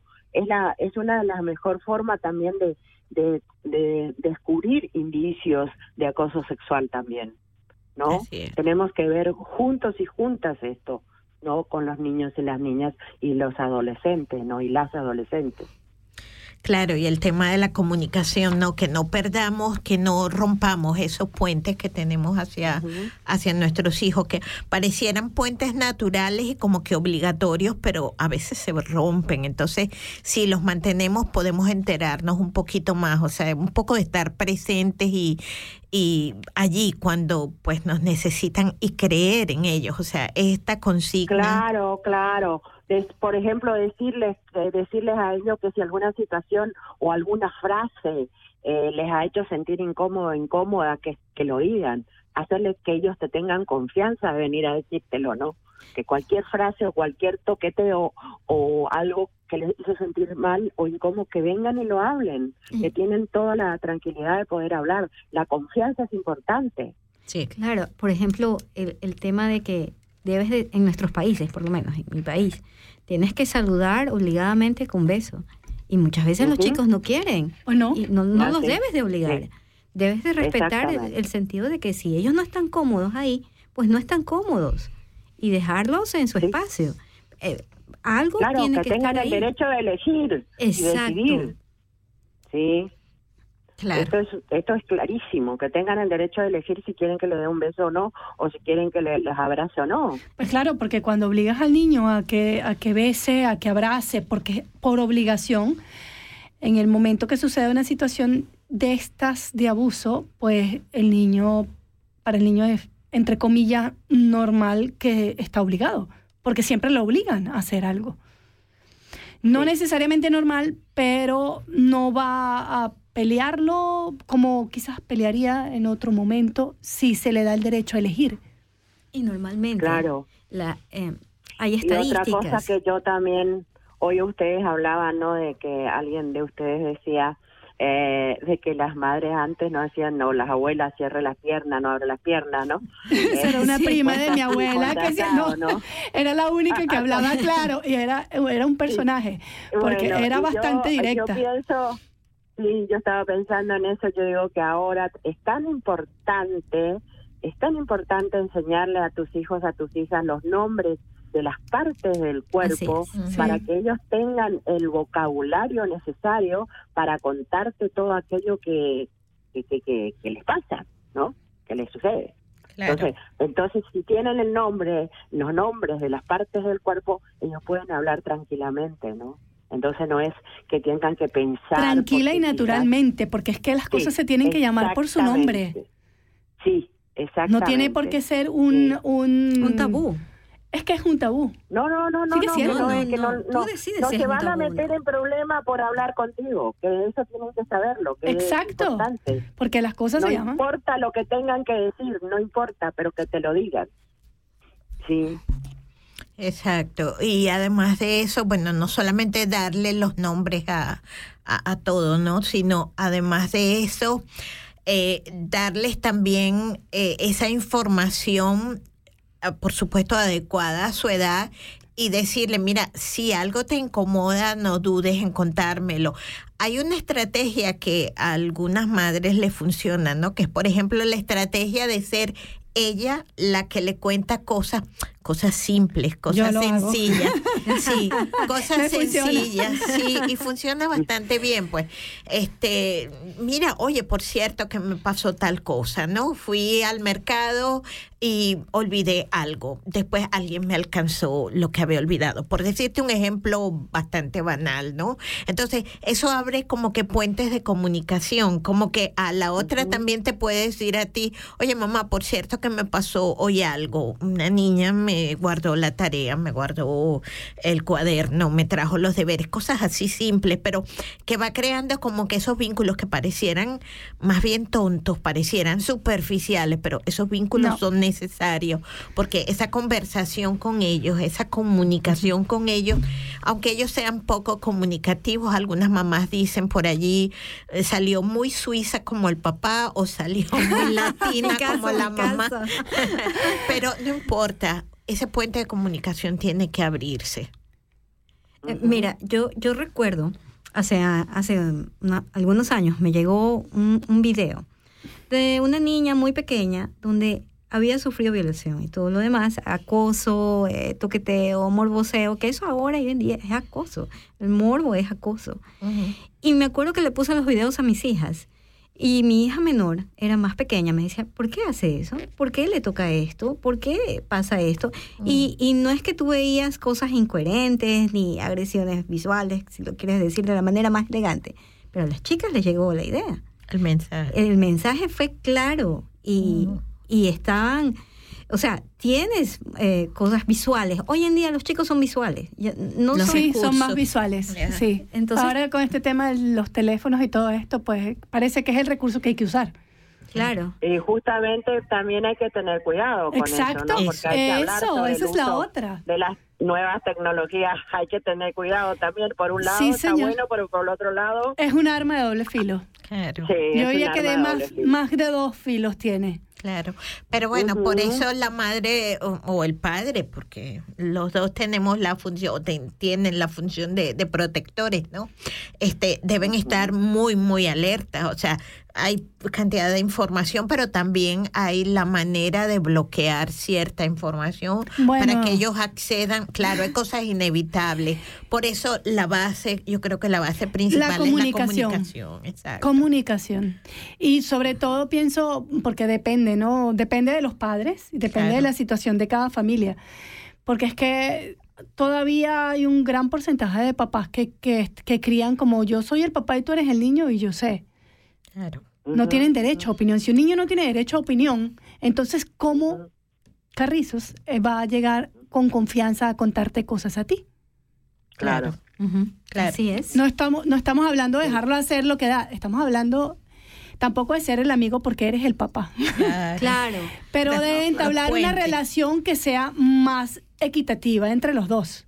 Y los puentes, crear los el, puentes. el niño, la niña, el niño, la niña también eh, pasan por depresiones, por, Por supuesto, Tienen frustraciones. agresividad, agresividad, cambios habituales tienen, ¿no? Como como todos, como todos, es un ser, humano, como decís vos. Y Claro. Eso hay que prestarle atención, ¿no? Porque eh, eh, no puede quedarse solo o sola, ¿no? Eh, tiene que estar acompañado, acompañada. Por eso eh, a veces, a veces, yo creo que ahora en esta era ya lo, lo estamos haciendo más, pero a veces eh, sin darnos cuenta, sin darse cuenta, las madres o los padres dejan de, nosotros hablamos solamente de, de las madres en este sentido, bueno, los padres ni lo contamos a veces, ¿no? Porque como están más ausentes, ¿no? Algunos están mucho más ausentes, pero eh, sí necesitan eh, esa guía, ¿no? Esa guía, porque ¿qué pasa con, con las niñas, los niños cuando, por ejemplo, yo, mis sobrinas, nietas ahora, y la de cuatro años se desespera cuando eh, la mamá eh, sola y se queda, por ejemplo, con conmigo, se quedaba todo el día, gritaba, lloraba, era como que se le iba la vida, se le iba la vida porque tenía un sentimiento de que su madre se le, se le iba, se le iba del, del todo y no iba a volver más. ¿Por qué viene eso? Porque se pasó con que mi sobrino se tuvo que ir a trabajar por un tiempo lejos de, de su casa, ¿no? Por meses. Y nadie le explicó seguramente. Claro, y la niña se quedó con el trauma. Y como ahora se- se fue mi papá y ahora me la van a quitar a mi madre también, ¿no? A las ausencias, Entonces, claro. Sí, las ausencias, ¿no? Ya, Sí, sí, muy, muy importante también todo ese tipo de cosas, ¿no? claro. Eh, la consigna también pues sigue siendo esta, pues yo sí creo en ti y este tema, ¿no? De acogerlos, apoyarlos y actuar. O sea, una vez que, que algo, que se disparan las alarmas y que algo ha sucedido, no quedarnos de brazos cruzados. O sea, de verdad que tomar, este, como dicen por allí comúnmente, cartas en el asunto y buscar todo el apoyo que sea posible porque lo hay, ¿no? O sea, el tema de la comunicación, por supuesto, es importante. Esperemos que las cosas no trasciendan, pero con mucha frecuencia las consultas que nos llegan tienen que ver con temas de mobbing, con temas de acoso. Eh, ayer alguien que tiene un niño con problema de autismo, pues tuvo un, un relato bastante, bastante duro, este, con una persona que fue a hacer unas reparaciones a su hogar y el niño pues resultó afectado. No hubo abuso en, en sentido físico ni en sentido de lo que estamos mencionando esta noche, ¿no? Pero sí la presencia de estas personas desconocidas, hablando muy alto, hablando de una manera muy airada con la, con la madre de, esta, de este niño, de esta criatura, pusieron al niño, eh, un niño autista, por supuesto, tiene que estar en, siempre en un espacio protegido, con ciertas rutinas y tal, y de repente viene alguien a reparar, no sé, que estaría reparando en la casa algo, algún aparato, y, y de repente pues eh, agrede ¿no? A, a, a, su situación de tranquilidad. Esto él seguramente lo ha visto como una agresión. Entonces, en estos casos también, pues muchísimo más difícil. Una madre soltera con este niño en esta situación de eh, bastante especial, ¿no? De vulnerabilidad de, de su salud y psíquica en este caso y esta presencia entraña, ¿no? Entonces esta mujer ha buscado ayuda, ha buscado apoyo, pues qué hay que hacer con esta criatura porque se desajustó, pues se le salieron sus rutinas de control. Entonces, yo creo que es esto, ¿no? Acoger el, al, al niño, acoger el tema este, y, y, tenerlo como que en las manos, ese control, apoyar a esta criatura y pues actuar. En este caso, lo que ha hecho esta mujer, ¿no? Buscar apoyo psicológico, buscar el apoyo que sea necesario para, para sacar a, a esta criatura es un ejemplo bastante superficial, digamos, pero para la criatura, no, pues porque pues el autista lo ve de una manera bastante diferente, ¿no? Uh -huh, totalmente. Sí. Eh, Irene, nos estamos sí. Acercando, sí, nos estamos acercando al final. Al final. Uh -huh. Tú sabes cómo va el tiempo en la radio, tú mejor que nadie. Antes sí, de que de que nos acerquemos un poco más al final, yo quería hacerte una pregunta que me que me preocupa desde el comienzo, es que no hemos anunciado que tú trabajas con el programa Mujeres. Una de las cosas que queremos hacer para crear plataforma, para crear enlace, para que la gente busque eh, la información que no encuentra dentro de este país en nuestro idioma, en español, argentino, que ese es otro español que también lo hablamos aquí y lo entendemos, lo escribimos a veces también. Danos por favor este luces, ¿no? Sobre qué es ese programa Mujeres, que eh, dónde podemos encontrar ese programa, cuándo, cuáles son las coordenadas. Cuéntanos un poco, por favor.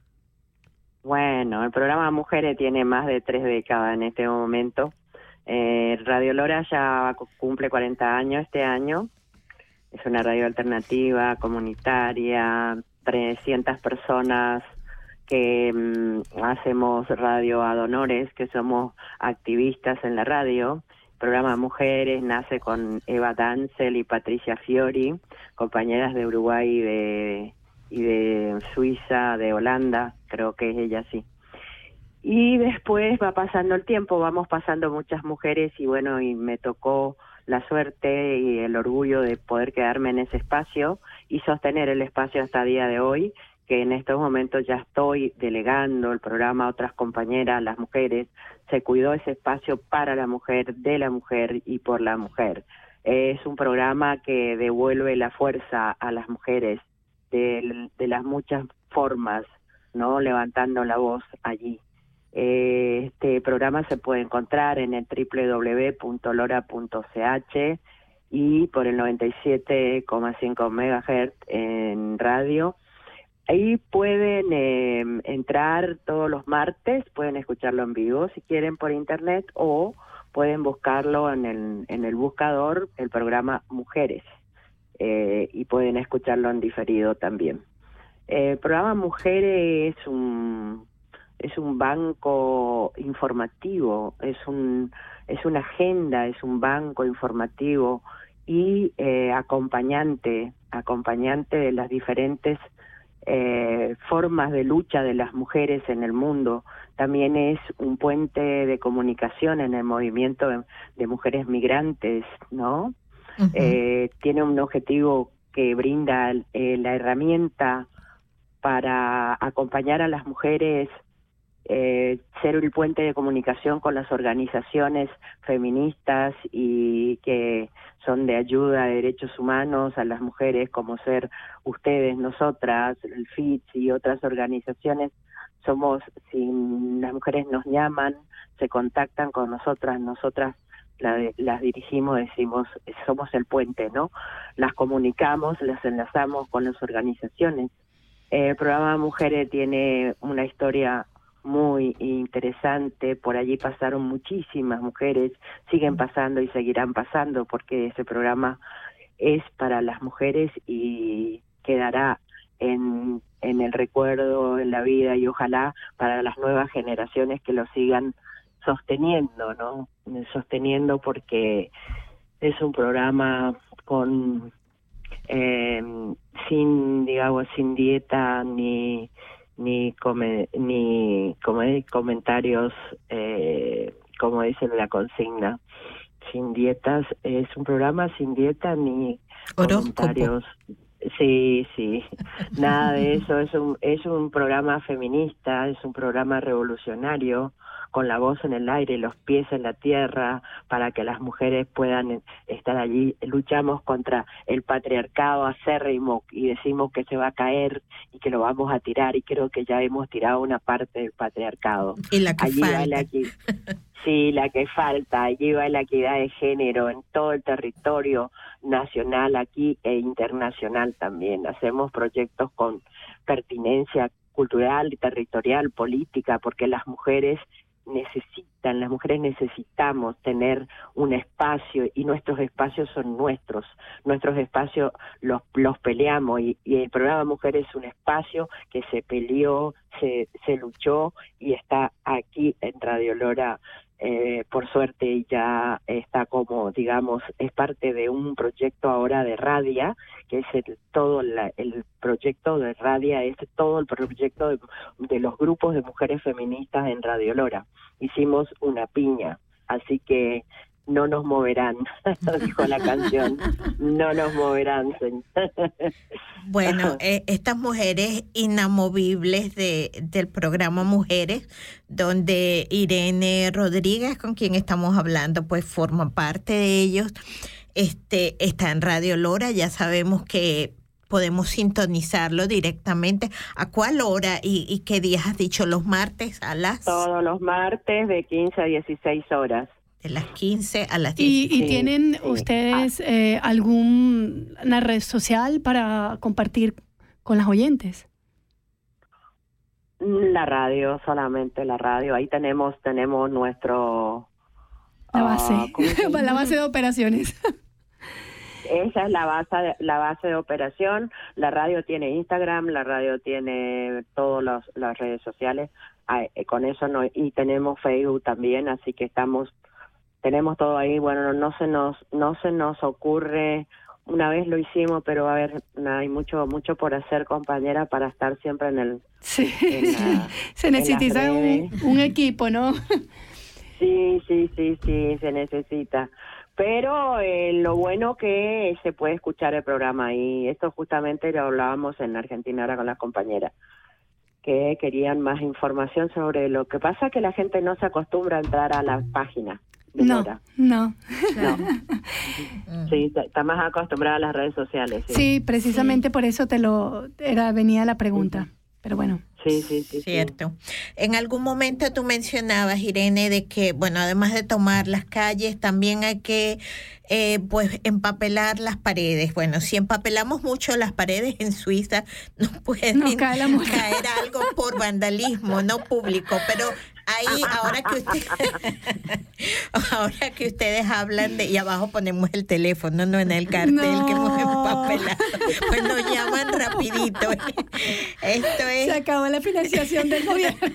esto sí, lo que sí podemos es empapelar estas paredes virtuales, sí, sí, estas paredes virtuales de nuestros Claro. móviles, ¿no? De nuestros celulares y hacer circular pues toda la información que pues que hay por allí en, en estos medios, ¿no? O sea, movilizar estas paredes virtuales, hacerlas que, que lleguen, que la gente sepa, por favor, Irene, cuando tengan un programa así de interesante como ha sido, eh, bueno, todos los programas mujeres son muy interesantes, pero por favor, pásanos el link, recuerda, ¿no?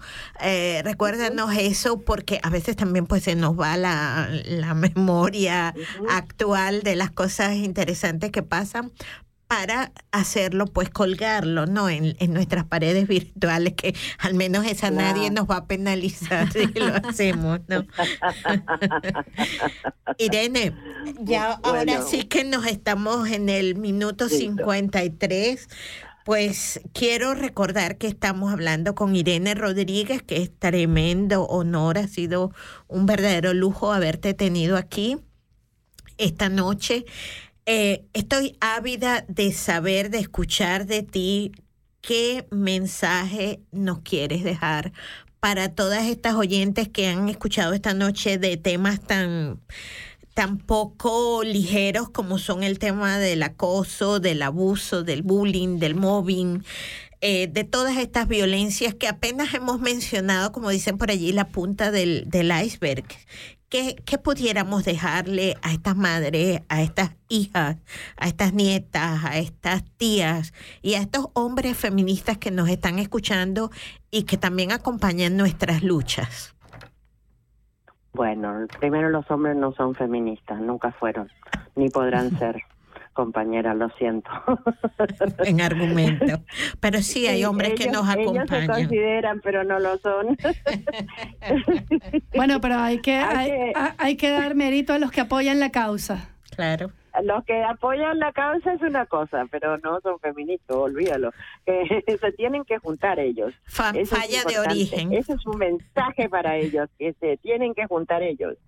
Eso. Bueno, yo pienso que el mensaje más importante es eh, seguir la lucha en contra de la de la violencia, el abuso sexual infantil, aprender a proteger a los niños, a las niñas desde cualquier espacio, eh, hacer un impacto, digamos, de, de la exposición personal, la, la que uno tiene eh, contra la violencia, contra la violencia, la que sea, contra los niños y las niñas, eh, tener en cuenta que sobre todas las áreas del desarrollo de los niños y los niños es, innegable que estas cosas pasen, no podemos negarlo, pasa aquí en todo el mundo, por eso eh, seguir buscando el desarrollo educativo, ¿no? Los diversos formas que apuntan a que la violencia